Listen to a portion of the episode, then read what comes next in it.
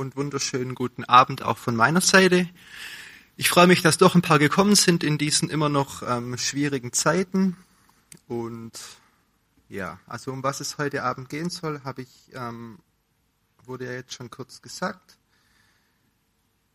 Ich möchte so einfach ein paar Themen ähm, querbeet einfach mal anschneiden. Also wo werden Daten gesammelt? Bei Diensten, die wir freiwillig nutzen, wo wir vielleicht die Einstellungen uns nicht richtig angeguckt haben.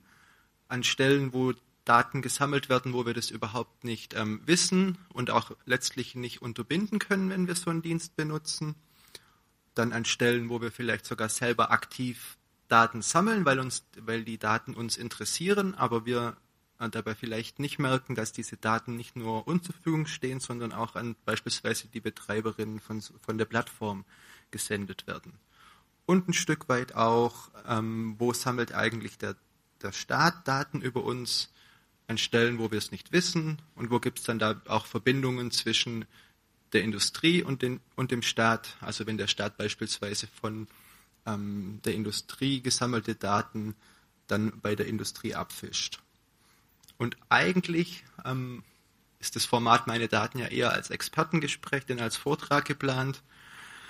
Naja, ähm, Corona hat es uns leider ein bisschen schwieriger gemacht. Ich will aber trotzdem wirklich ähm, jeden animieren, gerne dazwischen zu gehen, wenn ich irgendwas ähm, zu schnell erkläre oder es nicht verständlich genug ist. Also bitte kurz die Hand heben und es wäre toll, wenn ihr den äh, kurzen Weg zum Mikro macht. Dann hören die Leute auf der Aufzeichnung, die es heute Abend gibt, auch die Frage. Sonst muss ich sie kurz wiederholen, das kann ich auch machen, aber ähm, vergesse ich dann teilweise auch. Also dann würde ich sagen, ich lege einfach mal los. Und wie gesagt, bei Fragen gerne melden. Und ähm, wer jetzt irgendeine Frage ungern ins Mikro sprechen will, die dann nachher auf, die Aufnahme, auf der Aufnahme drauf ist, der darf dann natürlich gerne auch nach dem Vortrag kurz zu mir kommen. Dann können wir auch im 1 zu 1 Themen klären. Genau, kurz eine ähm, Vorstellung vom Chaos Computer Club allgemein, also von dem deutschlandweiten Verein und ja, deutschsprachigen Verein. Wir sind ähm, Europas größte ähm, Hackerinnenvereinigung, was hauptsächlich auch daran liegt, dass wir anständige Deutsche sind und uns dann deswegen gerne in Vereinen organisieren. Ähm, andere machen das in der Form vielleicht gar nicht. Uns gibt es schon ein paar Jahre, nämlich seit 1981. Das heißt, wir sind kein irgendwie Trendprodukt, das ist hier drei Jahre äh, irgendwie versucht, schlau rauszureden, sondern ich denke, wir haben äh, die Entwicklung rund um Technologie und Computer im Speziellen schon seit sehr, sehr vielen Jahren im Blick und haben uns da von Anfang an oder ziemlich am Anfang auch schon eigene Regeln gegeben für, für, für unser Handeln, nämlich die sogenannte Hackerethik, also ähm, Leitlinien für unser Handeln, Beispielsweise, dass wir eben sowas nicht sind, was viele Leute ähm, mit dem Begriff Hacker verbinden, nämlich ähm, Computerkriminelle, sondern wir machen das mit einem ethischen Hintergrund und einem Anspruch. Wir wollen Technologie verstehen, wir wollen sie vermitteln und wollen damit niemandem schaden, sondern wo wir äh, Schwachstellen in Systemen finden, melden wir die dem Hersteller und machen das im Nachhinein dann auch öffentlich, um damit auch ein Ziel zu erreichen, nämlich sichere Systeme für alle beispielsweise.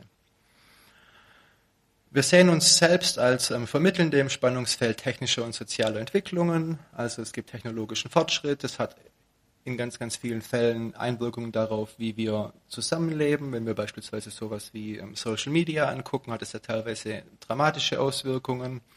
Und gleichzeitig ähm, gibt es natürlich auch eine Rückkopplung in die Technologie. Also Menschen haben vielleicht Erwartungen an Technologie und an die Geräte, die sie benutzen. Und da gibt es einfach immer wieder ein Spannungsfeld, auch mit dem, was dann die Politik beispielsweise ähm, daraus macht.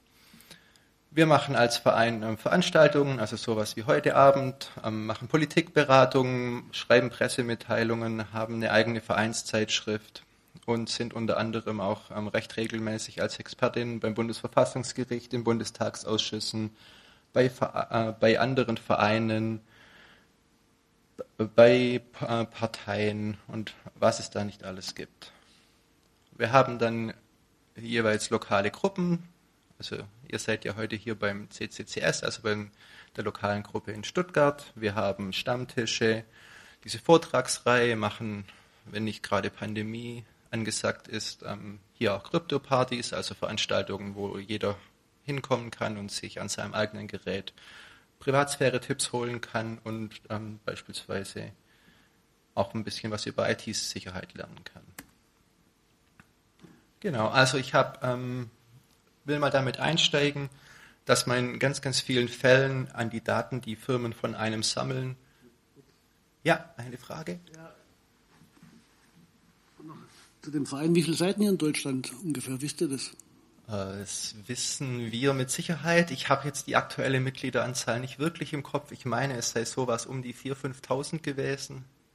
Wobei der EV sozusagen ja nur ein organisatorischer Unterbau ist, dass wir sowas wie Räumlichkeiten mieten können für formale Dinge. Letztlich ist das, ähm, die Vereinsmitgliedschaft kein, keine Voraussetzung, bei uns irgendwie mit, mitmachen zu müssen oder zu wollen. Also da geht es bei der Vereinsmitgliedschaft in vielen Fällen auch beispielsweise um finanzielle Unterstützung. Aber irgendein Zwang, dass man da wie in einem Sportverein Mitglied sein muss, um dann kicken zu dürfen, so, eine, so einen Zusammenhang gibt es nicht. Gut, also ähm, wie komme ich an gespeicherte Daten? Ich habe irgendeinen Fall ganz allgemein, eine Firma hat von, hat von mir Daten, ich benutze einen Dienst und würde gerne wissen, was speichern die eigentlich alles über mich. Und da gibt es in manchen Fällen die Möglichkeit, bei dem Dienst selber alle gespeicherten Daten oder zumindest hoffentlich alle gespeicherten Daten zu exportieren. Nämlich über spezielle Funktionen. Google bietet sowas an, Facebook bietet sowas an. Also sowas gibt es, aber in sehr, sehr vielen Fällen dann eben auch nicht. Grundsätzlich haben wir aber seit äh, die DSGVO in Kraft getreten ist, also die Datenschutzgrundverordnung in Europa, ein Recht darauf, dass Firmen Daten, die sie über uns speichern, an uns rausgeben. Dazu müssen wir das bei den jeweiligen Firmen beantragen. Das geht je nachdem manchmal einfach, teilweise ähm, unangenehm schwierig. Da komme ich nachher auch noch mal kurz drauf. Und auch da gilt, hartnäckig sein. Manche Firmen antworten dann lange nicht, dann muss man nachhaken. Dann gibt es Fälle, da bekommt man dann Daten, aber man merkt eigentlich schon, da, da muss was fehlen, die haben mir nicht alles gegeben. Dann muss ich gucken, wie kann ich sowas nachweisen nochmal die Firma anschreiben. Wenn's, wenn nichts kommt, kann ich Beschwerde einlegen beim Landesdatenschutzbeauftragten. Man kommt in fast allen Fällen an die Daten, aber es ist teilweise zäh, aber auch lohnenswert. Also es gibt nicht nur einen Fall, in dem Leute einfach mal konsequent die Daten von den Firmen angefordert haben und dann sich nachher herausgestellt hat, dass die Firmen viel, viel mehr gespeichert haben, als sie eigentlich in ihren Datenschutzbestimmungen, die man ja wiederum in der Regel selber nicht wirklich versteht, aber wenn man sich reinfuchst, was sie da wirklich drinstehen haben. Und damit kann man dann wirklich auch was ändern, weil teilweise die Datensammlungen einfach nicht legal sind. Dann würde ich mal einsteigen mit einem Blick auf Google. Viele, oder ja, angefangen hat ähm, Google als Suchmaschine, aber mittlerweile ist diese Marke Google nur noch ein kleiner oder ein relativ, ein, immer noch ein großer, aber ein Teil von, von, dem, von der sogenannten Firma Alphabet. Die haben unter anderem neben Google eine Marke wie Nest, die machen Thermostate und ähm, verschiedene andere Firmen, die man nicht wirklich oder zumindest die meisten nicht ähm, so aus dem Alltag kennen, aber Google ist weit mehr als eine Suchmaschine mittlerweile. Google verdient ganz, ganz viel Geld mit Anzeigen, also die sind führender ähm, Verkäufer von Anzeigen. Das heißt, ähm, Firmen können bei Google Anzeigen kaufen und sagen, ich würde gerne folgende Art von Leuten erreichen.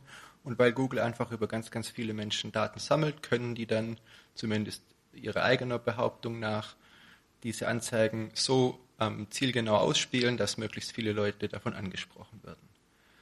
Aber zu Google gehört beispielsweise auch schon seit Jahren YouTube. Zu Google gehört ähm, das Smartphone- und Tablet-Betriebssystem Android, die damit ähm, mit weitem Abstand Marktführer sind. Google verkauft mittlerweile auch eigene Hardware, also Smartphones, Laptops, Tablets. Und Google ist auch ein großer Betreiber von Infrastruktur, also bei denen kann man sich ähm, Computer, Server mieten, um seine eigenen Daten auszuliefern. Aber Google hat einfach, und das will ich damit sagen, ein großes Geflecht an Firmen und die haben auf ganz, ganz viele Daten Zugriff. Wenn man sich dann so einen Google-Account einrichtet, und das passiert bei vielen Leuten beispielsweise dann, wenn sie sich ein Smartphone kaufen, dann ist es in Deutschland, ich meine so aus dem Hinterkopf, ungefähr zu 80, in 80 Prozent der Fälle ein Android-Smartphone. Und um das dann wirklich mit den Apps, die man, die die meisten Leute dann in ihrem Alltag benutzen, ordentlich betreiben kann, braucht man Zugriff auf diesen Google Play Store und den Zugriff bekommt man allerdings nur mit einem Google-Konto. Das heißt, man loggt sich ein oder erstellt kurzerhand so ein Konto, hat dann viele Bildschirme voll mit Rückfragen, soll ich ja, nein? Und die meisten Leute wollen dann einfach schnell ihr Handy benutzen und sagen ja, erlauben, erlauben, erlauben, erlauben und haben dann in vielen Fällen nicht wirklich mitbekommen, was sie damit alles Google erlauben. Beispielsweise ähm, protokolliert ähm, Google standardmäßig ähm, die Seiten, die ich aufrufe und was ich so im Internet mache, zum, hauptsächlich wenn ich deren ähm, Browser Chrome benutze, der wiederum in Deutschland und in, weltweit mittlerweile auch Marktführer ist. Auch da sind viele Leute dann wiederum in ihrem Google-Konto eingeloggt, sodass Google da sehr, sehr viele Daten ähm, mitspeichern kann. Und sie bewerben das natürlich damit, dass sie sagen, sie optimieren das Benutzererlebnis für die Leute. Also je besser Google dich kennt, desto passgenauer ähm, kann es für dich Dienste anbieten. Aber die allermeisten Funktionen kann man auch ausschalten. Man muss sich einfach mal durch die Einstellungen wühlen. Zu einem Android-Smartphone gibt es da hinten Einstellungen, einen Menüpunkt Google und da kann man durch ganz, ganz viele Sachen durchgehen und die einfach mal ausschalten, in der Hoffnung, dass es dann auch wirklich nicht ähm, aufgezeichnet wird, aber es gibt wenigstens die Möglichkeit und ähm, es lohnt sich auf jeden Fall bei den Diensten, die man benutzt, einfach mal in die Einstellungen reinzugehen und zu gucken, was habe ich eigentlich da alles aktiviert. Statistisch nach Studien ändern so circa 90 Prozent der Leute nie irgendeine Standardeinstellung. Und die benutzen es einfach und äh, machen sich über das Thema dann einfach wenig Gedanken. Wenn man aber beispielsweise hier nicht will, dass die Web- und die App-Aktivitäten aufgezeichnet werden, kann man die schlicht pausieren.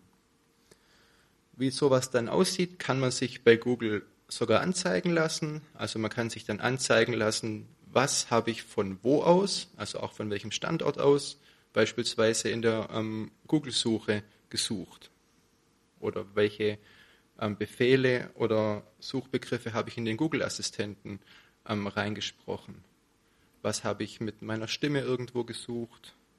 Das sieht man erstmal erschreckend und über einen langen Zeitraum, was, man, was Google eigentlich über alles übereinspeichert. In dem Fall kann man es hier auch noch löschen. Die Möglichkeit gibt es. Man muss dann natürlich vertrauen, dass es auch wirklich gelöscht wird, weil es wird dann hier einfach nicht angezeigt. Es gibt ähm, mittlerweile Fälle, wo Leute, oder die gibt es schon lange, da haben Menschen beispielsweise von Facebook ihre gespeicherten Daten sich ähm, geben lassen, was auch ein sehr anstrengender Prozess war. Und dann gesehen, dass äh, beispielsweise Posts, die die gelöscht haben, bei Facebook nicht aus der Datenbank gelöscht wurden, sondern einfach nur als gelöscht markiert waren, dann dem Benutzenden oder der Benutzenden nicht mehr angezeigt wurden, aber trotzdem noch ähm, bei Facebook gespeichert waren.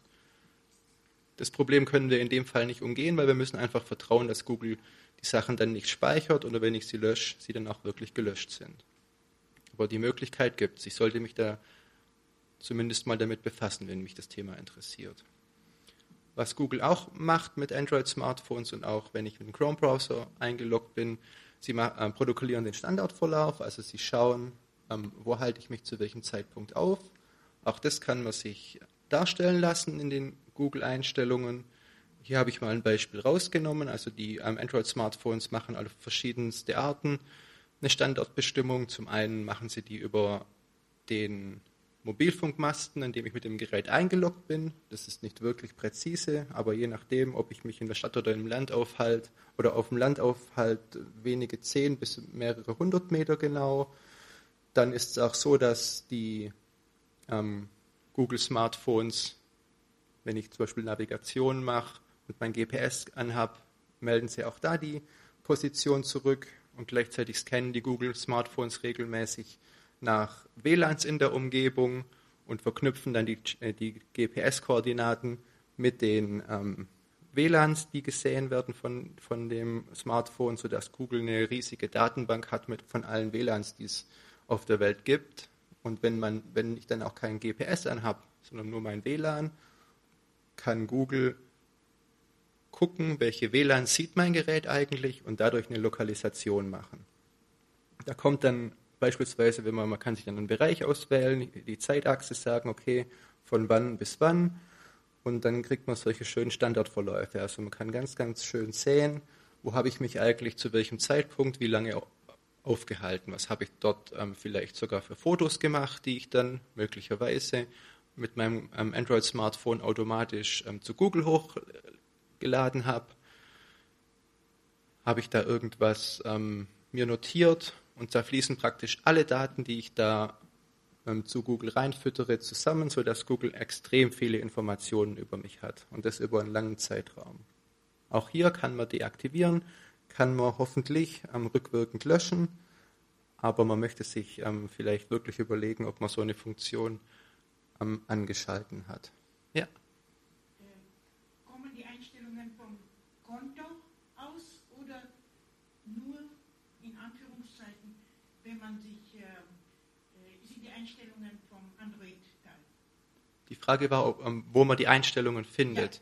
Also man findet sie grundsätzlich sowohl im, im, im, in Android in den Google-Konto-Einstellungen als auch mit einem Laptop in den jeweiligen Google-Konto-Einstellungen. Ja. Nur wenn man ein Konto hat bei dir. Man muss ein Konto für Android haben. Genau, man muss ein Google-Konto haben. Die allermeisten Menschen haben einfach automatisch eins, weil sie es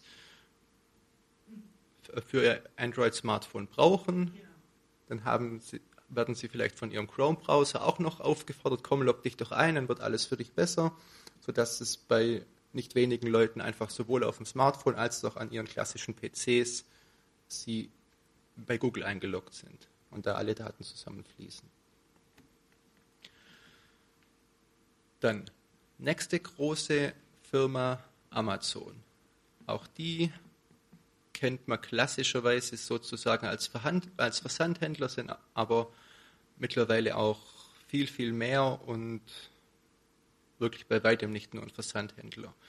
Ähm, Amazon verkauft ähm, E-Books und ja, E-Books, hat eine Videoplattform, Hörbücher, also Videoplattform hier, einen speziellen ähm, Versandhandel, wo sie mittlerweile ja auch den alteingedienten Versandunternehmen wie DHL Konkurrenz machen, indem sie eigene Lieferfahrzeuge haben. Sie haben ähm, nette Sprachassistenten, haben ein Bezahlsystem und haben vor allem, und das wissen nicht sehr viele Leute, sind sie der größte Anbieter von ähm, Servern, also von groß, äh, sehr, sehr vielen Rechnern, auf, bei denen man auf eine relativ einfache Art und Weise einen Dienst betreiben kann, der dann automatisch äh, mitwächst, wenn man viele Benutzer hat. Und für viele, die sich nicht äh, gerne mit diesem Thema, wie betreibe ich eigentlich einen Server, wie viel muss ich da bezahlen, muss ich da am Anfang viel ausgeben, die können mit sowas klein starten und dann, wenn sie viel, viele Benu äh, weitere Benutzerinnen haben, wächst der Dienst praktisch automatisch mit, kostet dann aber natürlich auch. Und damit ähm, macht Amazon mittlerweile sehr, sehr viel Geld. Ich habe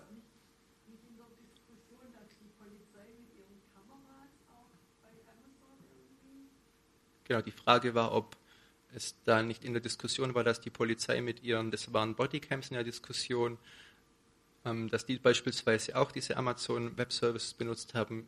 Ja, da gab es wohl einen Fall, wo die Daten bei Amazon in so einem Web Service gespeichert hatten.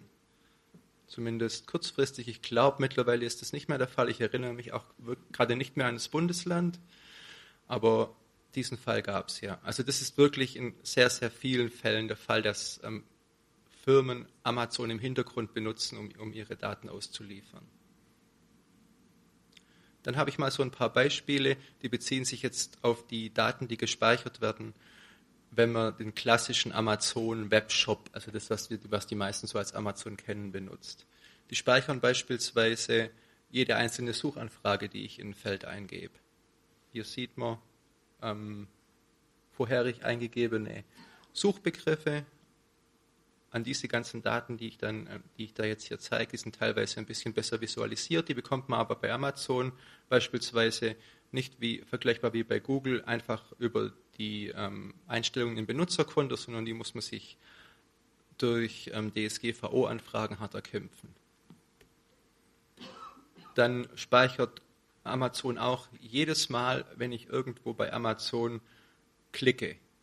Also die, sowohl Amazon wie beispielsweise auch Google und Facebook, die verfolgen immer auch live, wo befindet sich eigentlich gerade mein Mauszeiger, wo habe ich gerade hingescrollt. Also die versuchen möglichst genau ihre Nutzenden kennenzulernen, ihre Verhaltensweisen zu analysieren und ihnen dadurch dann im Endeffekt beispielsweise bessere Werbung anzuzeigen oder im Fall von Amazon die eigenen Produkte ähm, besser auf die Leute zuzuschneiden, also die Angebote, sodass die dann mehr kaufen. Und hier mal so eine Visualisierung von so einem ähm, Datenexport von Amazon, einfach aufgetragen über die Tage, wann ähm, wurde hier der Dienst wie oft benutzt. Das sieht man beispielsweise hier im Dezember, eine starke Häufung von der Nutzung. Wer kann sich vielleicht denken, warum? Genau, man kann jetzt beim Blick auf die Daten davon ausgehen, dass es sich hier um die Suche nach Weihnachtsgeschenken handelt, weil es sich so im ersten, in der ersten Hälfte vom Dezember abgespielt hat. Aber natürlich ist das nur eine Interpretation. Wissen tun wir es in dem Fall nicht, aber wir schauen auf Daten und, schließ, und schließen da irgendwas drauf. Ob das wirklich passt, man weiß es nicht. Ich beispielsweise habe kurz vor Weihnachten Geburtstag, also habe ich ja vielleicht gar nichts für Weihnachten gesucht, sondern nur nach Möglichkeiten, mich zum Geburtstag ordentlich zu belohnen.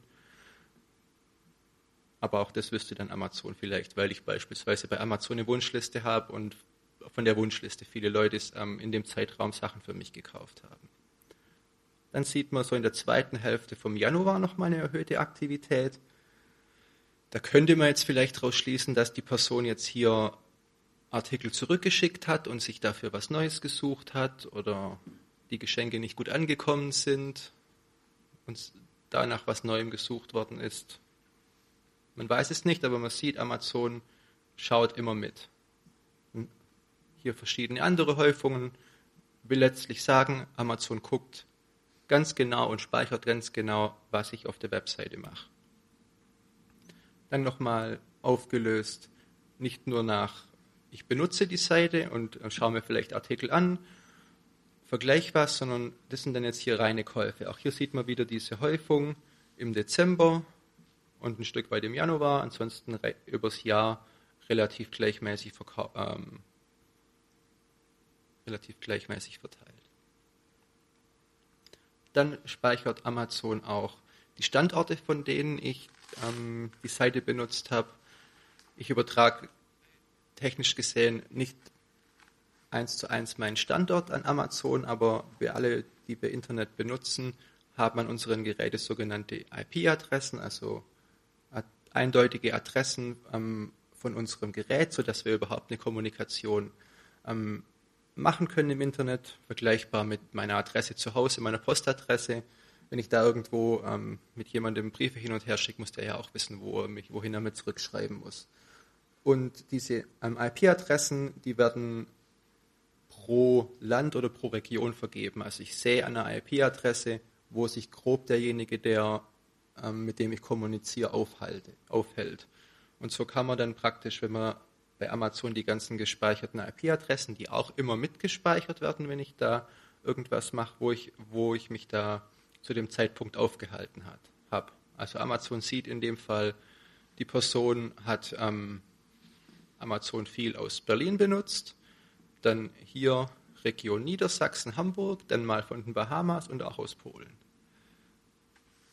Kann man sich jetzt wiederum überlegen, was erfährt man dadurch auf von der Person. Wenn man sieht, es sind sehr, sehr viele Zugriffe aus Berlin, kann ich schon mal davon ausgehen, die Person wohnt in Berlin. Gut, Amazon hat natürlich auch die Versandadresse, von daher ist es jetzt kein ähm, Riesengeheimnis. Aber Amazon sieht beispielsweise auch, wenn ich oder jemand anderes, also ich in dem Fall leider nicht, auf den Bahamas Urlaub macht, sieht Amazon, okay, die Person hält sich gerade da auf oder die Person ist beispielsweise einmal im Jahr für drei Wochen in Polen. Warum wohl? Vielleicht, weil sie da Verwandtschaft hat, also Will heißen, ganz, ganz viele Daten, von denen ich in der Regel überhaupt nicht weiß, dass die anfallen und dass die gespeichert und ausgewertet werden, fallen aber tatsächlich an, ohne dass ich es auch ähm, wirklich verhindern kann, zumindest technisch gesehen. Ich könnte jetzt versuchen, Amazon dazu zu zwingen, sowas nicht zu speichern oder direkt wieder zu löschen, aber die Daten fallen einfach erstmal an. Dann immer wieder für zumindest den größeren Teil der Öffentlichkeit ähm, sind solche Nachrichten dann sehr schockierend. Also Leute kaufen sich Geräte mit sechs bis, weiß ich nicht, 20 Mikrofonen drin, die in alle Richtungen hören und sind nachher überrascht, dass ähm, das, was sie da reinsprechen, nicht nur irgendwo von einem Computer ausgewertet wird, sondern tatsächlich immer wieder auch von Menschen. Macht ja von der Logik her auch Sinn, wenn man überlegt, solche Computer, die ähm, da Sprachübersetzung machen und dann versuchen zu verstehen, was hat die Person eigentlich gemeint, haben ja Fehlerquoten. Also die wissen manchmal keine Antwort oder antworten falsch.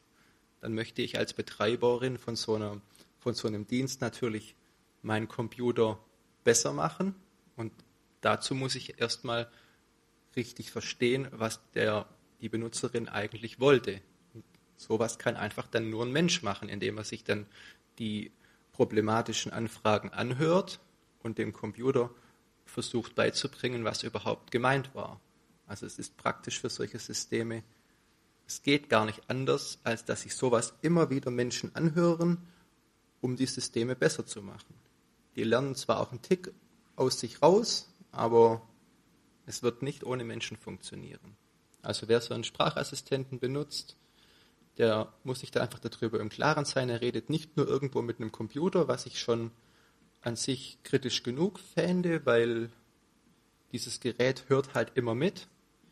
Es behauptet, nur Daten zu Amazon zu schicken, wenn ich dies, wenn ich zum Beispiel so ein Keyword sage, wie zum Beispiel Alexa oder bei ähm, Google, hey Google. Aber es muss ja zum einen die ganze Zeit mithören, weil wenn es nicht mithört, hört es natürlich nicht, wenn ich Alexa sage. Und ich muss darauf vertrauen, dass wirklich auch nur die Daten, die, also die Worte, die ich reinspreche, nachdem ich so ein Keyword gesagt habe, auch nur die ausgewertet werden. Wissen tue ich es nicht. Ich muss halt darauf vertrauen. Ich muss auch darauf vertrauen, dass es keine Fehlfunktionen gibt. Auch da gibt es immer wieder Beispiele, wo die Geräte einfach unabsichtlich, weil sie ähm, irgendwas falsch verstanden haben, über längere Zeit mitgehört haben. Alles Mögliche. Also wer so ein Gerät benutzt, bei Amazon kann man sich diese ganzen Aufzeichnungen auch anhören und kann man dann wirklich mal reinhören, was hat man eigentlich die letzten Wochen und Monate so in dieses Gerät reingesprochen und will ich eigentlich, dass solche Daten bei irgendwelchen Firmen liegen, wo ich dann letztlich keinen Einfluss mehr drauf habe, wer da noch so Zugriff hat und was damit passiert. Und überall, wo Daten anfallen, da ist dann in der Regel der Staat auch nicht ähm, fern ähm, Ermittlungsbehörden und Geheimdienste haben einen großen Durst nach Informationen. Die wollen überall, wo Informationen anfallen.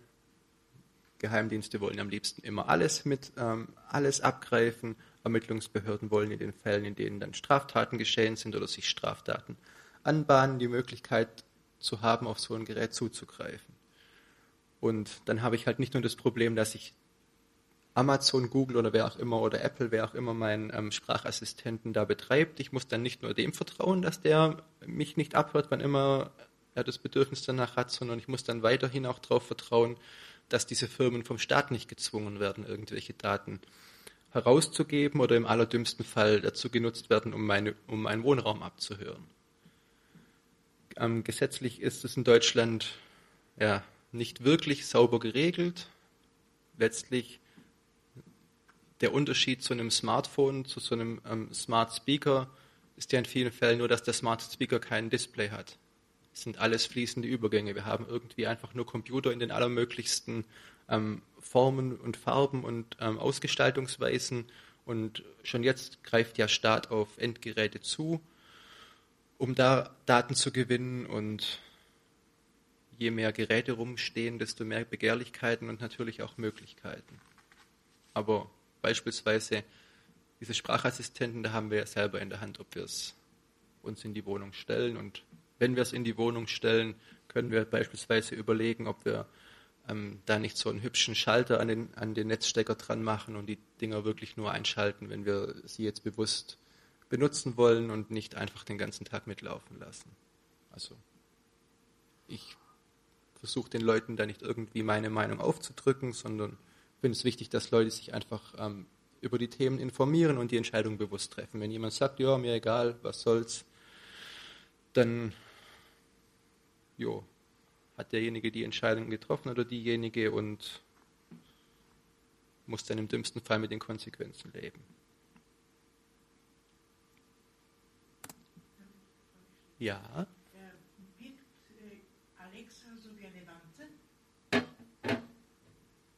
Frage war, ob Alexa wie eine Wanze ist. Ich meine jetzt eine Wanze in, äh, in krimineller Form. Also zeichnet alles auf, stimmlich, was. Genau, die, Fra die Frage war, ob, ob Alexa alles aufzeichnet. Also die Behauptung bei diesen Assistenten ist, dass die immer mithören und nur wenn ich ein vorher festgelegtes Wort, wenn ich das ausspreche, ab dem Zeitpunkt zeichnen die auf und die machen ja die Spracherkennung in aller Regel nicht auf dem Gerät, sondern irgendwo auf einem anderen Server, also auf einem anderen Computer, den man nicht gehört, schicken also die Sprachaufnahme dahin, die wird dort ausgewertet und die Antwort kommt zurück.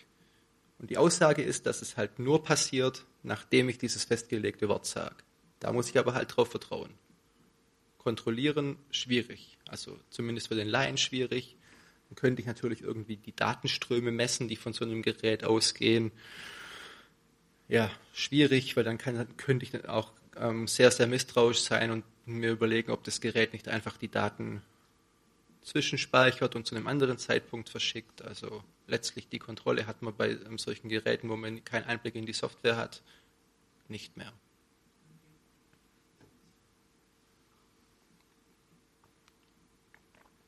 Dann auch ein beliebtes Thema bei immer mehr Leuten und würde ich sagen mittlerweile bei, den, bei der Mehrzahl der Leuten, kenne ich jetzt aber gerade keine Statistik, aber auch dank Corona immer mehr Leute machen Videostreaming, also immer weniger Leute haben Lust, sich zu irgendwelchen von außen fest, festgelegten Zeiten vor ihre Geräte zu setzen und irgendwas anzuschauen, was ihnen da vorgesetzt wird, auch wenn sie 400 Kanäle haben nichts ist doch schöner, wenn man sich einfach zu jedem Zeitpunkt das aussuchen kann, wozu man gerade Lust hat. Ein so ein Streaming-Anbieter ist Netflix und ich will mal so ein bisschen zeigen, was auch die speichern.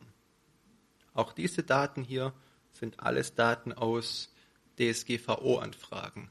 So diese Daten bekomme ich bei Netflix nicht irgendwie über eine Exportfunktion, wo ich in den Einstellungen irgendwas machen kann, sondern muss man sich in dem Fall wirklich auch erarbeiten.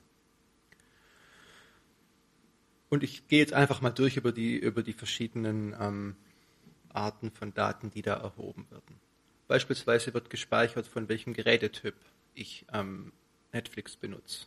Ich glaube, man kann es auf der Präsentation nicht wirklich lesen, aber ähm, von links nach rechts, da gibt es einen Firefox-PC, es gibt ein iPad Mini, dann der große Balken in der Mitte ist ein iPhone, dann der zweitgrößte Balken ist ein Firefox-Browser auf einem Linux-PC und rechts noch auf einem Mac. Also habe ich da schon mal einige Informationen von mir preisgegeben, nämlich ich benutze, äh, mein Smartphone ist ein iPhone, mein Hauptrechner ist ein, auf dem benutze ich Linux, aber manchmal auch einen Mac und ich habe auch schon mal ein iPad Mini gehabt, vielleicht gehört es mir, vielleicht habe ich nur jemand anderen Gerät benutzt, aber ich gebe schon mal Informationen preis. Weil Netflix benutze ich im Browser, der Browser überträgt Informationen wie zum Beispiel, welcher Browser bin ich und auf welchem Betriebssystem laufe ich und natürlich auch die Apps auf den Smartphone-Betriebssystemen ähm, geben viel von sich preis. Dann hier so eine Aufstellung, was habe ich eigentlich angeguckt. Je größer der Block, desto ähm, länger die Minuten, die angeschaut wurden. Ist jetzt auch nicht für das Beispiel nicht wirklich interessant, was da jetzt ähm, geschaut worden ist. Man sieht aber, Netflix weiß ganz genau, was ich wie lange angeschaut habe. Netflix speichert auch, ähm, an welchen in welcher Zeit ich was angeschaut habe. Hier ist meine Aufschlüsselung nach Wochen. Da kann man dann vielleicht auch was draus ablesen, beispielsweise wann hatte ich Urlaub, wann musste ich sehr viel arbeiten, solche Geschichten. Dann auch über den Tag hinweg gibt es eine genaue Aufstellung, zu welchen ähm, Zeiten schaue ich in der Regel viel. Hier sieht man also ganz links fängt es mit 0 Uhr an und geht bis ähm, 24 Uhr auf der rechten Seite. Hier sieht es so aus, als ob die Person beispielsweise immer so beginnend mit 16, 18 Uhr überwiegend schaut. Also es sieht nach einem regulären ähm, Job aus. Zumindest allermeistens wird vermutlich tagsüber gearbeitet. Dann kommt man irgendwann nachmittags nach Hause und verbringt dann die Abende regelmäßig ähm, mit Netflix schauen. Geht dann, ja, da wird es dann vom gesellschaftlichen Bild schon wieder ein bisschen kritisch. Schaut die Person nicht eigentlich ein bisschen zu lange, weil die schaut ja teilweise wirklich oft bis 1 Uhr nachts und muss dann tagsüber arbeiten. Vielleicht auch nicht so toll. Könnte auch ein Schüler sein, der in seinem Zimmer auf seinem Smartphone guckt, wobei und die Eltern denken in ihrer grenzenlosen Naivität, ja, das liebe Mädchen ist schon seit neun so brav im Bett. Genau, also auch da fallen Daten an, die sagen was über mich. Dann ähm, wird es noch feiner protokolliert. Hier sieht man beispielsweise, wann wurde Pause und Stopp gedrückt. Also zu wie lange wurde abgespielt, zu welchem Zeitpunkt wurde wie lange auf Pause gedrückt. Auch da kann man natürlich gucken oder sich überlegen, was sagt sowas über mich? Also warum mache ich zum Beispiel beispielsweise oft Pausen? Also guckt vielleicht jemand auf die Daten und überlegt sich, warum eigentlich? Was sagt es beispielsweise für mich, wenn ich einen Erotikfilm angucke und an manchen Stellen länger auf Pause drücke? Hat es eine Aussage? Will ich, dass ähm, Netflix sowas über mich weiß? Jo.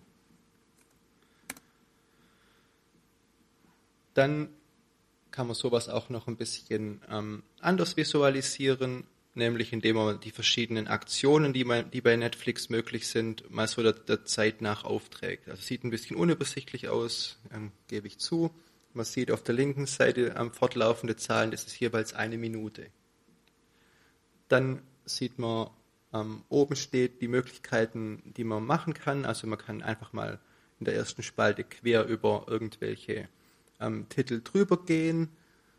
Dann kann man auf eine Kategorie in der nächsten Spalte draufklicken, kann dann in der Kategorie sich die Details angucken. Dann ähm, hat man hier ähm, wurde abgespielt, aber nicht allzu lange. Dann wurde wieder in der Kategorie weitergesucht, was äh, ein Film genauer angeguckt, also vielleicht die Beschreibung gelesen, war nichts, weitergesucht, Beschreibung gelesen, irgendwie die Person ist nicht wirklich zufrieden, mit der Kategorie nicht glücklich, dann aus den Kategorien wieder raus, wahrscheinlich in eine andere rein, Beschreibung gelesen, dann hier was gefunden, kurz drei Sekunden angeschaut, dann wieder nicht zufrieden, zurück, hm, ja, Kategorie vielleicht doch nichts, wieder in eine andere Kategorie rein und hat dann hier angefangen, länger zu gucken. Also wirklich jeder Klick, jeder, jedes Drücken auf den Bildschirm in der App Netflix zeichnet alles auf. Gut. Thema Netflix fertig. An der Stelle Fragen? Ich sehe nichts. Dann mal so ein Beispiel, wo wir wirklich ähm, auch ganz bewusst Daten sammeln, weil wir uns die Daten interessieren. In dem Fall habe ich da mal ähm, Daten von mir genommen und die Daten sind von meiner Smartwatch, also ich benutze dieses Modell. Ich benutze es allerdings nicht mit der App vom Hersteller. Die App vom Hersteller speichert die Daten alle auch beim Hersteller und das ist bei praktisch allen Smartwatches der Fall. Da gibt es auch zumindest was ich so bis jetzt so am Markt gesehen habe, gar keine Möglichkeit, also in vielen Fällen keine Möglichkeit, das überhaupt zu deaktivieren. aber ich habe halt bei meiner Smartwatch einfach eine andere Software benutzt, was bei manchen Smartwatches geht. Und diese Software speichert die Daten halt nur bei mir auf dem Gerät und macht die Auswertung auf dem Gerät. Und dann mal nur so ein bisschen ein paar Daten, die man, ähm, um mal zu sehen, was die Geräte alles sammeln können und vielleicht immer für den Hinterkopf, will ich, dass diese Daten woanders gespeichert werden, wo ich nachher nicht weiß, wer darauf Zugriff hat. Ob da theoretisch in der fernen Zukunft vielleicht mal eine Krankenkasse einen, drauf, einen Blick drauf hat, ähm, sagt ja möglicherweise viel über einen aus. Das sind Daten, die habe ich alle heute Mittag exportiert. Hier sieht man mal so meine Woche. Die Empfehlung ist eigentlich immer, man sollte schon 10.000 Schritte am Tag laufen. Das habe ich diese Woche kein einziges Mal geschafft. Hier diese 2820, deswegen, weil ich heute, weil ich die Daten zu dem Zeitpunkt exportiert hatte und der Tag noch nicht rum war. Heute bin ich jetzt bei knapp 6000. Also man sieht schon mal, was habe ich eigentlich für einen Job. Also vermutlich bin ich jetzt kein Paketbote, weil dazu laufe ich viel zu wenig. Ich sitze aber wahrscheinlich auch nicht den ganzen Tag nur am Schreibtisch und wenn, dann mache ich vielleicht abends noch ähm, regelmäßig irgendwas. Natürlich kann ich mir auch so einen einzelnen Tag genauer angucken, wenn ich auf diese Frage eine Antwort will.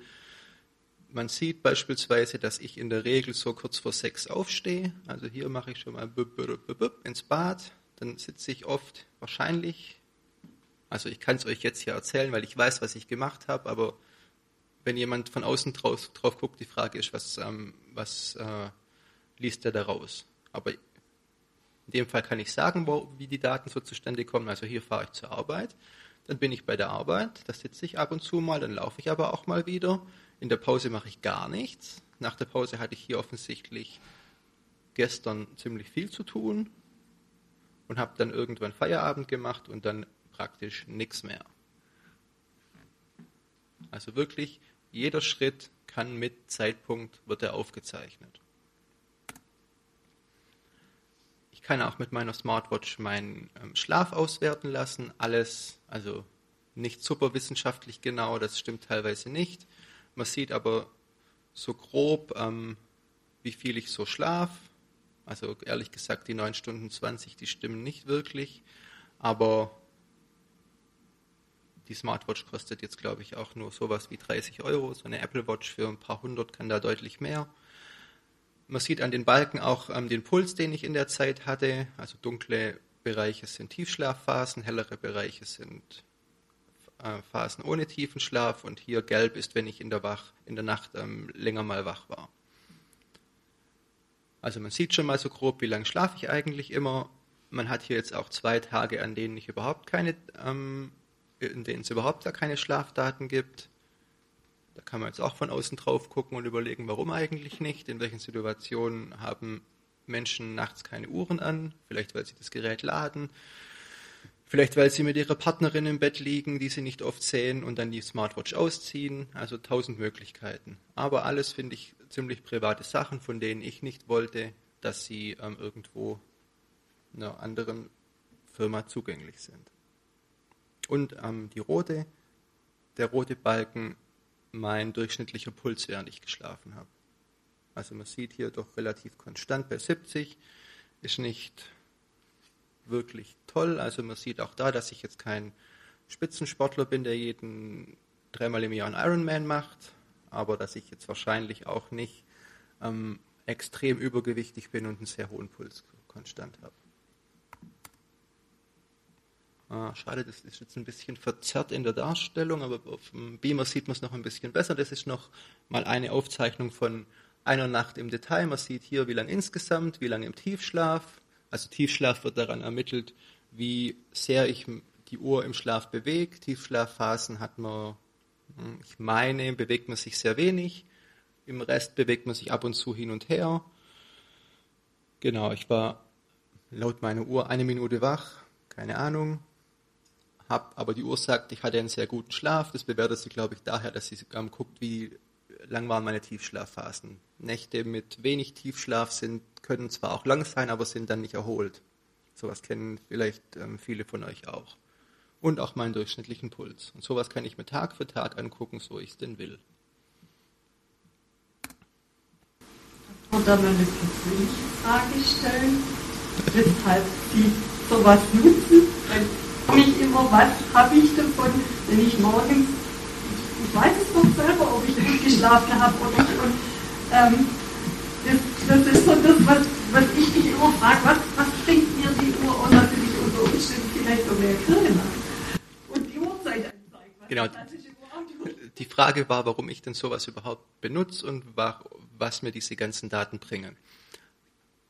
Also warum ich es benutze, zum einen, damit ich eine Uhrzeit habe am Arm, am Handgelenk.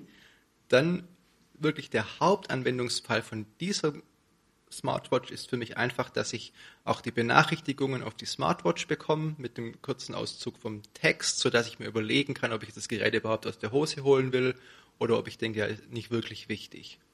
Das ist schon mal wirklich der Hauptanwendungsfall. Dann, ich kann die Smartwatch so einstellen, dass die mir beispielsweise, wenn ich eine Stunde lang nicht, nicht ähm, gelaufen bin, gibt die mir ein, ein Zeichen, beweg dich mal. Hilft mir halt bei der Arbeit schon, dass ich dann sage, okay, jetzt lauf wenigstens mal eine Runde und beweg dich ein bisschen. Und der Rest ist wirklich Spielerei. Also, ja, ich gucke jetzt nicht morgens, wie habe ich eigentlich geschlafen. Also wirklich noch nie, da habe ich andere Sorgen. Das ist nämlich das, was ich mich immer wirklich frage, außer dass es einfach Mode ist.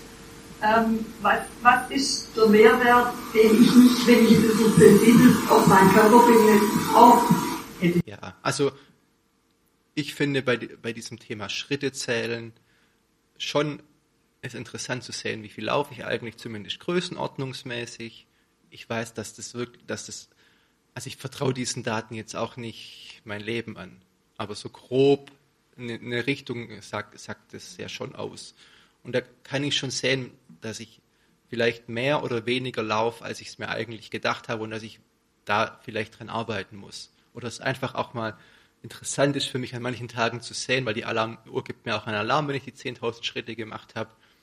Wenn ich jetzt mit meinen Kindern spazieren gehe, dass ich dann teilweise merke, dass ich schon mittags um 12 10.000 Schritte geschafft habe. Das finde ich einfach interessant, aber das macht jetzt mein Leben jetzt auch nicht entscheidend besser. Also schon ein Spielzeug, keine Frage. Wobei, also das habe ich glaube ich jetzt hier auf der Folie nicht drauf, nee, dieses also diese App behauptet beispielsweise mich auch zu warnen, wenn ich mich mit Covid, wenn ich Covid-19-Symptome habe, weil sich da scheinbar der Blut, äh, der Puls ändert. Und dann würde ich, also so die Behauptung, auch da einen Alarm kriegen, dass ich da mal danach gucken sollte. Oder was ähm, beispielsweise die teureren Uhren wie eine Apple Watch, die haben halt auch eine Erkennung beispielsweise für der, die Trägerin ist hingefallen. Und dann bekomme ich halt eine Benachrichtigung, Achtung, ähm, ich habe gerade einen Sturz erkannt, alles okay. Dann sage ich kurz Tipp, alles gut. Und wenn nicht, könnte man Alarm auslösen lösen oder Notruf. Oder wenn die Pulsüberwachung gut ist und die ähm, Apple Watches können das scheinbar, und ich will hier keine Werbeveranstaltung draus machen, aber das wäre für mich eine praktische Anwendung, die erkennen Herzrhythmusstörungen. Bevor ich sie wirklich für mich auch wahrnehme und geben den der Trägerin eine Rückmeldung, hey, geh mal zum Kardiologen. Also sowas finde ich dann sinnvoll. Natürlich, ich überlege halt auch immer, okay, will ich jetzt unbedingt, dass Apple weiß, dass ich Herzrhythmusstörungen habe? Werden die Daten überhaupt zu Apple übertragen und so weiter und so fort? Also Apple ist da eher noch ein positives Beispiel, weil die jetzt nicht die riesen Datensammler sind, aber es gibt ja auch noch andere Hersteller. Also einfach ich würde einfach, einfach eine Sensibilität dafür wecken wollen. Aber es gibt, finde ich, schon sinnvolle Anwendungsmöglichkeiten, aber das meiste, was ich jetzt hier vorhin gezeigt habe, also, pff, ja, gut, keine Ahnung, es gibt so schon, also ich schmunzel da schon manchmal drüber, wenn ich jetzt richtig wenn ich mal richtig krank bin und es kommt echt selten vor, dann hatte ich mal einen Tag, wo ich nur 300 Schritte gelaufen bin. So, zumindest laut Uhr. Sowas finde ich dann schon interessant, weil dann zähle ich halt mal zum Spaß den Weg vom Sofa zum Klo und weiß dann ungefähr, wie oft ich auf dem Klo war oder so. Also, ja, aber ändert jetzt dadurch auch nicht wirklich was. Dann mal so ein Beispiel ähm, für ja, weiß ich nicht, ob das witzig oder traurig sein soll. Es gibt mittlerweile ja so ziemlich jedes Produkt, was Strom hat oder zumindest ähm, mittlerweile Strom hat, gibt es auch in Smart, also dass äh, wir Zahnbürsten haben, die uns irgendwelche Signale geben, wie lange wir putzen müssen und oben, unten, links, rechts, vorne, hinten. Ansagen gibt es ja schon seit vielen Jahren, aber mittlerweile gibt es die auch mit Bluetooth und mit passender App. Und damit ich nicht nur mein eigenes Putzverhalten überwachen kann, was liegt näher, als auch das Putzverhalten von meinen Kindern zu überwachen? Der Hersteller wirbt damit, du musst, dir nie wieder, du musst dich nie wieder fragen, ob deine Kinder wirklich die Zähne geputzt haben. Die Kinder bekommen dann hier schöne Sternchen und extra Punkte, wenn sie alles regelmäßig machen, also werden, sollen dadurch noch ein bisschen motiviert werden, das wirklich dann auch zu machen. Und ich kann als Eltern, muss ich nicht von meinem ähm, Netflix-Sofa aufstehen und meine Kinder beim Zähneputzen begleiten, sondern muss einfach nur die App zücken und kann gucken, ob da wirklich alles so läuft, wie ich das eingestellt habe.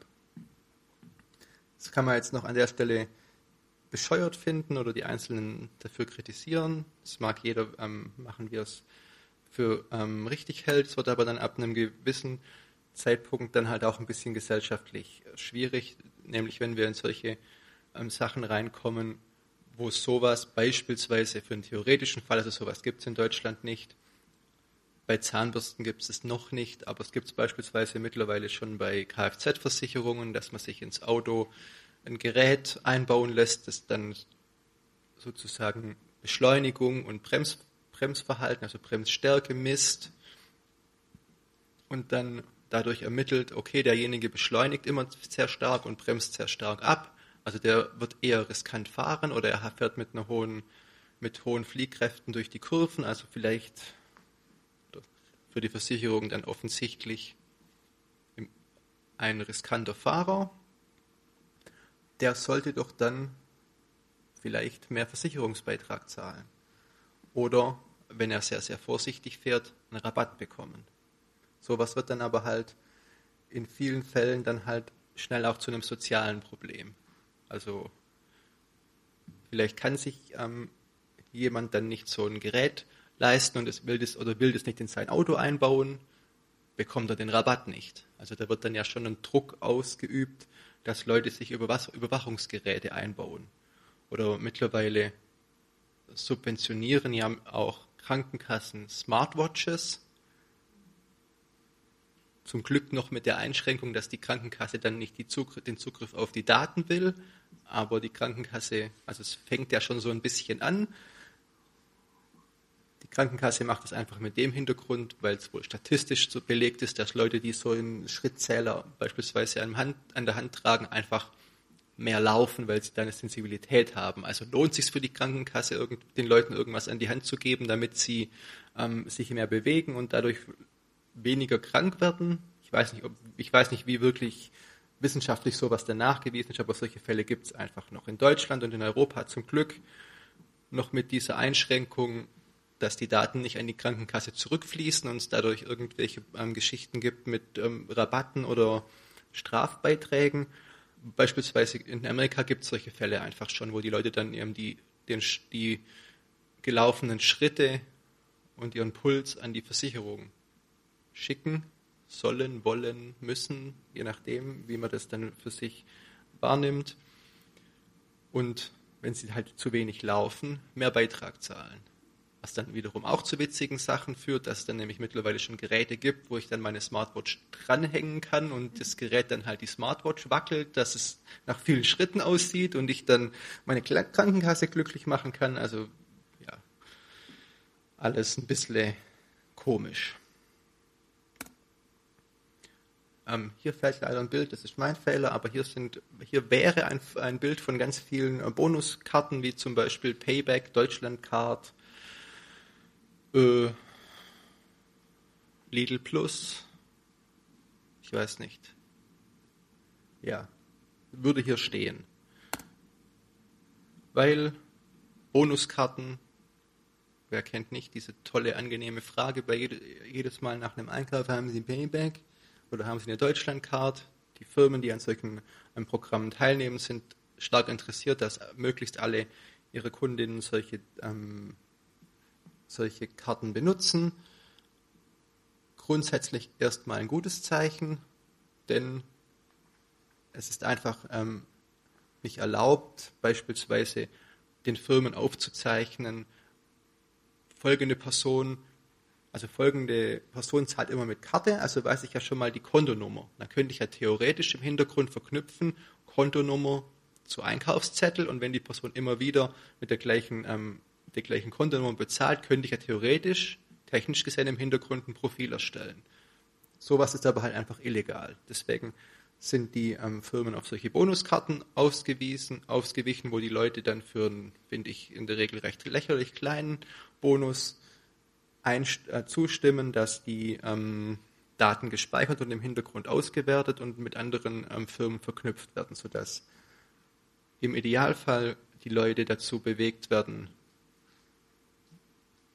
weil sie dann halt oft ein Bonussystem ähm, bevorzugen, dann gezielter in gewissen Läden einkaufen. Also die Leute benutzen zum Beispiel beispielsweise überwiegend Payback und gehen dann halt zum DM einkaufen statt zum Müller, weil sie wissen, okay, ich muss ja eh irgendwo einkaufen, dann gehe ich doch dahin, wo ich dann ganz, ganz viele Payback-Punkte bekomme und dann schnell viele Punkte sammeln kann und man dann ganz großartige 18-teilige Sets kaufen kann, die ich vielleicht eigentlich sonst nie gebraucht hätte. Aber anderes Thema will aber unterm Strich heißen, diese, ähm, diese Netzwerke wollen einfach möglichst ähm, viele Teilnehmende haben und auf der anderen Seite möglichst viele Firmen, die sich beteiligen, sodass ich umfang, umfassend ähm, von den Leuten, von den einzelnen Leuten Daten erheben kann, die möglichst genau kennen, dann zielgerichtete Angebote machen kann und parallel also die Leute durch die Angebote zum ähm, Kaufen anreizen kann und auch ähm, beispielsweise natürlich die Sachen, die ich vielleicht ähm, loswerden will, die sich nicht gut kaufen kann, äh, nicht gut kaufen, die sich nicht gut verkaufen, zielgerichtet bewerben können. Und auch hier wird einfach von jedem Einkauf gespeichert, wie viel hat es gekostet, wo habe ich es gekauft, was habe ich noch gekauft. Und so ein Einkaufsverhalten sagt natürlich auch extrem viel über einen Menschen aus. Also Menschen kaufen beispielsweise, wenn sie krank sind, andere Sachen, als wenn sie gesund sind. Ähm, kaufen auch in verschiedenen ähm, Lebensphasen verschiedene Dinge. Also ich kaufe in der Regel, zumindest viele Menschen kaufen, wenn sie in Beziehungen sind, andere Sachen ein, als wenn sie Single sind. Ähm, Frauen kaufen andere Sachen ein, wenn sie schwanger sind, als wenn sie es nicht sind. Oder wenn sie ihre Periode haben und wenn sie sie nicht haben. Also eine Vielzahl an Informationen, die, die man da preisgibt, wo man sich vielleicht im ersten Moment überhaupt keine Gedanken drüber macht, was man da alles rauslesen kann. Es gibt ja diesen, es gibt ja wirklich schon wissenschaftliche Studien darüber, dass man an so einem Kaufverhalten erkennen kann, dass eine Frau schwanger ist, bevor sie selber es weiß. Also, weil einfach ähm, beispielsweise ähm, in der Schwangerschaft der Geruch von Seifen anders wahrgenommen wird. Und dann sieht man, die Person hat immer irgendwie parfümierte Seifen gekauft und ab einem gewissen Zeitpunkt nicht mehr.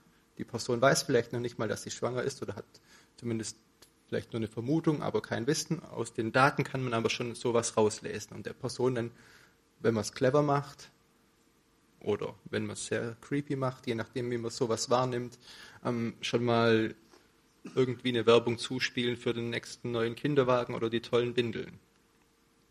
Gibt so die klassische Anekdote, ich weiß nicht mal, ob die wirklich stimmt, dass irgendwie ähm, Tochter wohnt noch irgendwie bei den Eltern und bekommt dann ähm, irgendwann Werbung zugeschickt für ähm, Windeln. Der Vater macht aber dieses Prospekt auf und ähm, beschwert sich dann völlig entrüstet bei der Firma, was ähm, für eine Unverschämtheit sei, dass die Tochter sowas zugeschickt bekommt. Die hätte ja noch nicht mal einen Freund und muss dann aber nach ein paar Wochen relativ kleinlaut ähm, im Gespräch mit der Tochter feststellen, dass die Tochter schwanger geworden ist. Also ich weiß nicht, ob die Geschichte stimmt, ich habe es nicht unabhängig irgendwie verifizieren können, aber aus den Daten wäre sowas letztlich natürlich ohne Probleme rauszulesen. Deswegen immer überlegen, will ich sowas. Dann auch noch ein Beispiel für staatliche Überwachung. Wir haben in Deutschland ähm, den weltweit größten Internetknoten. Also Internet ist ja im Prinzip Also wir haben ja nicht von zu Hause aus eine Verbindung überall zu allen anderen Computern auf der Welt, sondern die Verbindungen werden gebündelt. Sie gehen halt beispielsweise in Deutschland ähm, sind die allermeisten Internetanbieter, die müssen sich ja irgendwie zusammenschalten, dass die untereinander Daten austauschen können. Und ähm, so ein großer ähm, Datenknoten befindet sich in Frankfurt, weltweit der größte. Also da fließen ähm, extrem viele Daten drüber und ähm, beispielsweise der Bundesnachrichtendienst hat direkten Zugriff auf alle Daten, die über diesen Internetknoten drüber gehen. Der kann dann die Verbindungen filtern, kann gucken, welcher Internetanschluss greift auf welche ähm, Webseite zu, wer benutzt wann zu, was zu welchem Zeitpunkt und kann ganz frei entscheiden, welche Daten er dann dabei sich ähm, für relevant hält und speichert. Das heißt, immer wenn wir Internet benutzen, weiß nicht nur unser Internetanbieter, welche Seiten wir öffnen, wie lange wir was machen. Es weiß dann auch nicht nur der Betreiber von dem Dienst, den wir benutzen, sondern auch beispielsweise ähm, der Geheimdienst in unserem eigenen Land weiß, was wir im Internet machen. Er dürfte es theoretisch nicht, nicht speichern und nicht auswerten, aber man hört ja regelmäßig diese Skandale. BND-Affäre hier und dann nach zwei Jahren wieder das, das nächste Problem. Diese Geheimdienste sind unkontrolliert, man hat es nicht im Griff und wenn man dann sich nicht technisch dagegen schützt, indem man beispielsweise einen Anonymisierungsdienst wie ähm, den Tor-Browser benutzt, muss man letztlich klar sagen, immer wenn ich ähm, Internet benutze, der Staat weiß oder kann zumindest wissen, was ich mache. Dann noch so ein bisschen was über Aussagekraft von Daten. Ich habe es immer wieder mal in, bei den einzelnen ähm, Beispielen, die ich gebracht habe, so ähm, versucht mit einzubinden, aber an der Stelle nochmal konkreter.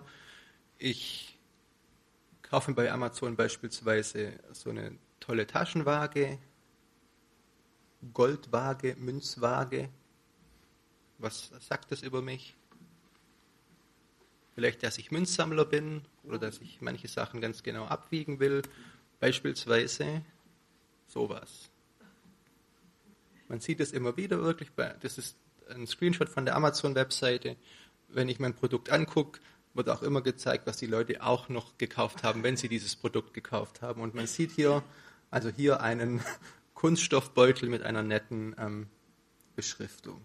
Also, vielleicht bin ich ja ein Münzsammler, aber wenn Amazon meinen Kauf so anguckt, die denken, ich würde regelmäßig Gras abwiegen.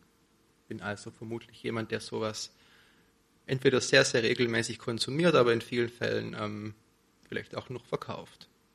Aber vielleicht auch nicht, man weiß es nicht. Die Daten sagen zumindest sowas über mich aus.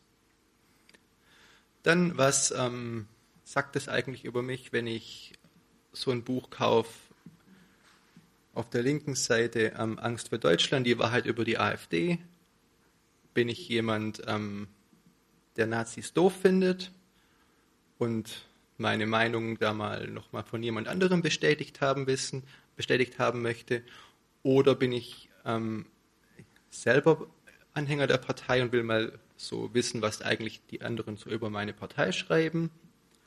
Oder bin ich Nazi, gehe zu Pegida und wähle AfD und kaufe mir deswegen so ein Buch? Oder kaufe ich dieses Buch, weil mich einfach interessiert, wie die Leute denken?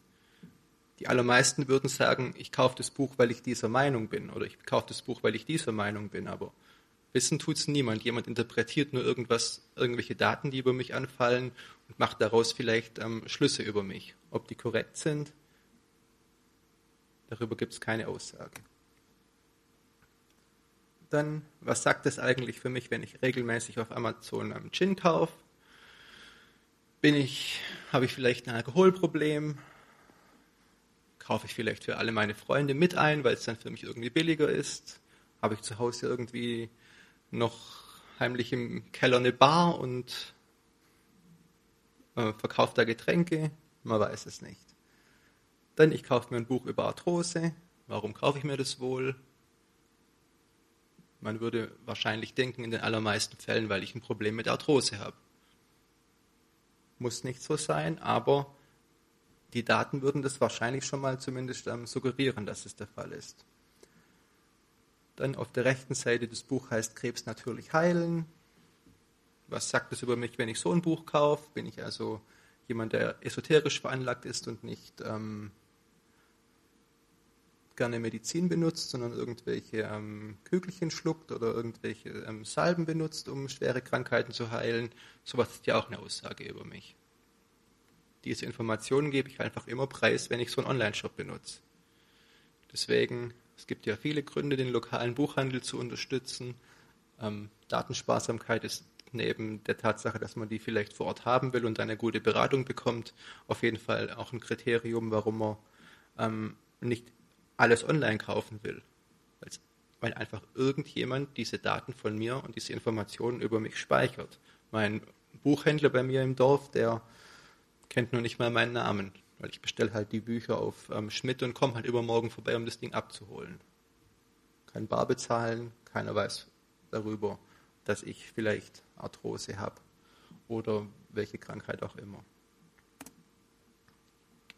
Dann, was sagt es eigentlich über mich, wenn ich dann an sich, in, für sich genommen, erstmal ähm, Sachen kauft, die einzeln gesehen überhaupt nichts Besonderes sind, aber in der Kombination vielleicht auffällig. Also ich kaufe mir hier Ballerspiel ab 16, habe hier ein T-Shirt mit einem Chemikerwitz, ich kaufe mir einen Druckkochtopf und eine Skimaske. Jetzt kann man natürlich von außen drauf gucken, dass ich offensichtlich ähm, kein größeres Problem habe mit Gewalt. Ich habe Ahnung von Chemie, ähm, Druckkochtopf, wobei dem, auf dem Bild ist noch nicht mal einer, aber soll, soll eigentlich einer sein. Ähm, ja, Druckkochtöpfe kann man beispielsweise zum Bombenbau verwenden. Bomben bauen tun ja Leute, die vielleicht ein chemisches Wissen haben und eine gewisse Gewaltaffinität. Und hier bei meinem geplanten Anschlag ziehe ich ja offensichtlich eine Skimaske an. Sowas kann jetzt jemand da rauslesen und das, diese Daten irgendwie interpretieren, dass es so ähm, sein muss, steht ja nirgends. Das hier kann ein Geschenk sein. Ich bin wirklich Chemiker, koche gern und fahre ab und zu Ski. Aber wenn jemand auf die Daten guckt, kann er einfach ein anderes Bild von mir bekommen. Deswegen will ich vielleicht gar nicht erst, dass solche Daten über mich anfallen. Sowas hat dann in der ähm, Realität immer wieder auch wirklich mal Konsequenzen, weil, und die Geschichte stimmt in dem Fall leider auch nur halb, aber ähm, sie hört sich einfach so schön an. Ein ähm, dunkelhäutiger Mensch, also mutmaßlich so ähm, arabischen Raum ähm, googelt nach ähm, Druckkochtopf. Daraufhin ähm, fischen die Sicherheitsbehörden ab, wer alles nach ähm, Druckkochtopf gegoogelt hat. Ähm, er blinkt da auf, auch, auch aufgrund seiner ähm, ethnischen Zugehörigkeit. Und bei der Polizei gehen die Alarm an, Alarmlampen an.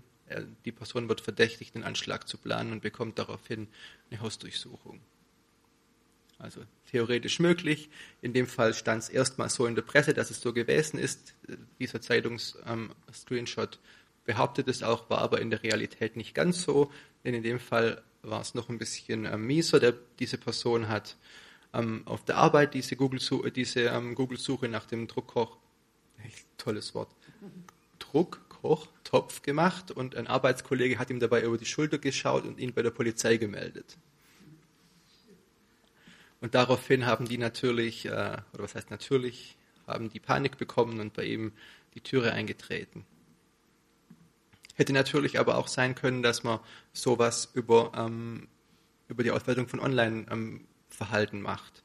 Erst in dieser Woche gab es jetzt, finde ich jetzt auch wenig überraschend, die Meldung, dass ähm, Google-Sicherheitsbehörden auch die Informationen über alle Leute gibt, die gewisse Suchbegriffe bei Google eingeben, sodass dann Sicherheitsbehörden Informationen haben, wer sucht eigentlich nach äh, welchen Begriffen, kann diese Daten dann speichern und ähm, wenn jetzt eine gewisse Person regelmäßig ähm, irgendwelche vermeintlich problematischen Begriffe suchen, kann man sich die Person ja schon mal genauer anschauen vielleicht auch ein Grund, warum er vielleicht nicht Google benutzen will, sondern so eine Alternative wie zum Beispiel DuckDuckGo oder ähm, Startpage, die halt zumindest von sich behaupten, dass sie die Daten nicht speichern. Google macht ja noch nicht mal einen Hehl draus, sondern ähm, verkauft es ja noch als Zusatzfunktion, damit sie mich möglichst genau kennen und beim nächsten Mal mir bessere Suchergebnisse liefern können. Sowas mag vielleicht stimmen, aber kommt halt zu einem, finde ich, sehr hohen Preis. Gut, dann bin ich durch und wir hätten jetzt noch Zeit für Fragen, so ihr denn welche habt. Tut äh, Google auch die Daten löschen von sich aus irgendwann? Ja, man, ich kenne jetzt aber die Standardeinstellung nicht. Ich weiß nicht, wie die, wie die aussieht. Hm. nee, ich meine, wenn die da mitlesen, du hast ja gesagt, die lesen da mit. Ja, also man kann es in seinem Profil einstellen, wie lange die Daten gespeichert werden sollen. Man kann einstellen, bitte gar nicht speichern oder bitte löschen nach Zeitpunkt Aber die werden oder Zeitraum auf den, auf den, auf den Rechner von denen gespeichert, denke ich mal. Genau, ja. Und das kann man selber einstellen. Man kann es einstellen und hoffen, dass sie sich dran halten. Okay.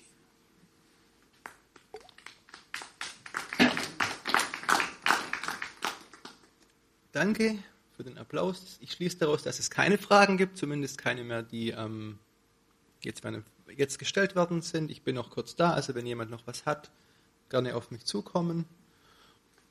Okay, also dann würde ich es gut sein lassen und Tschüss sagen.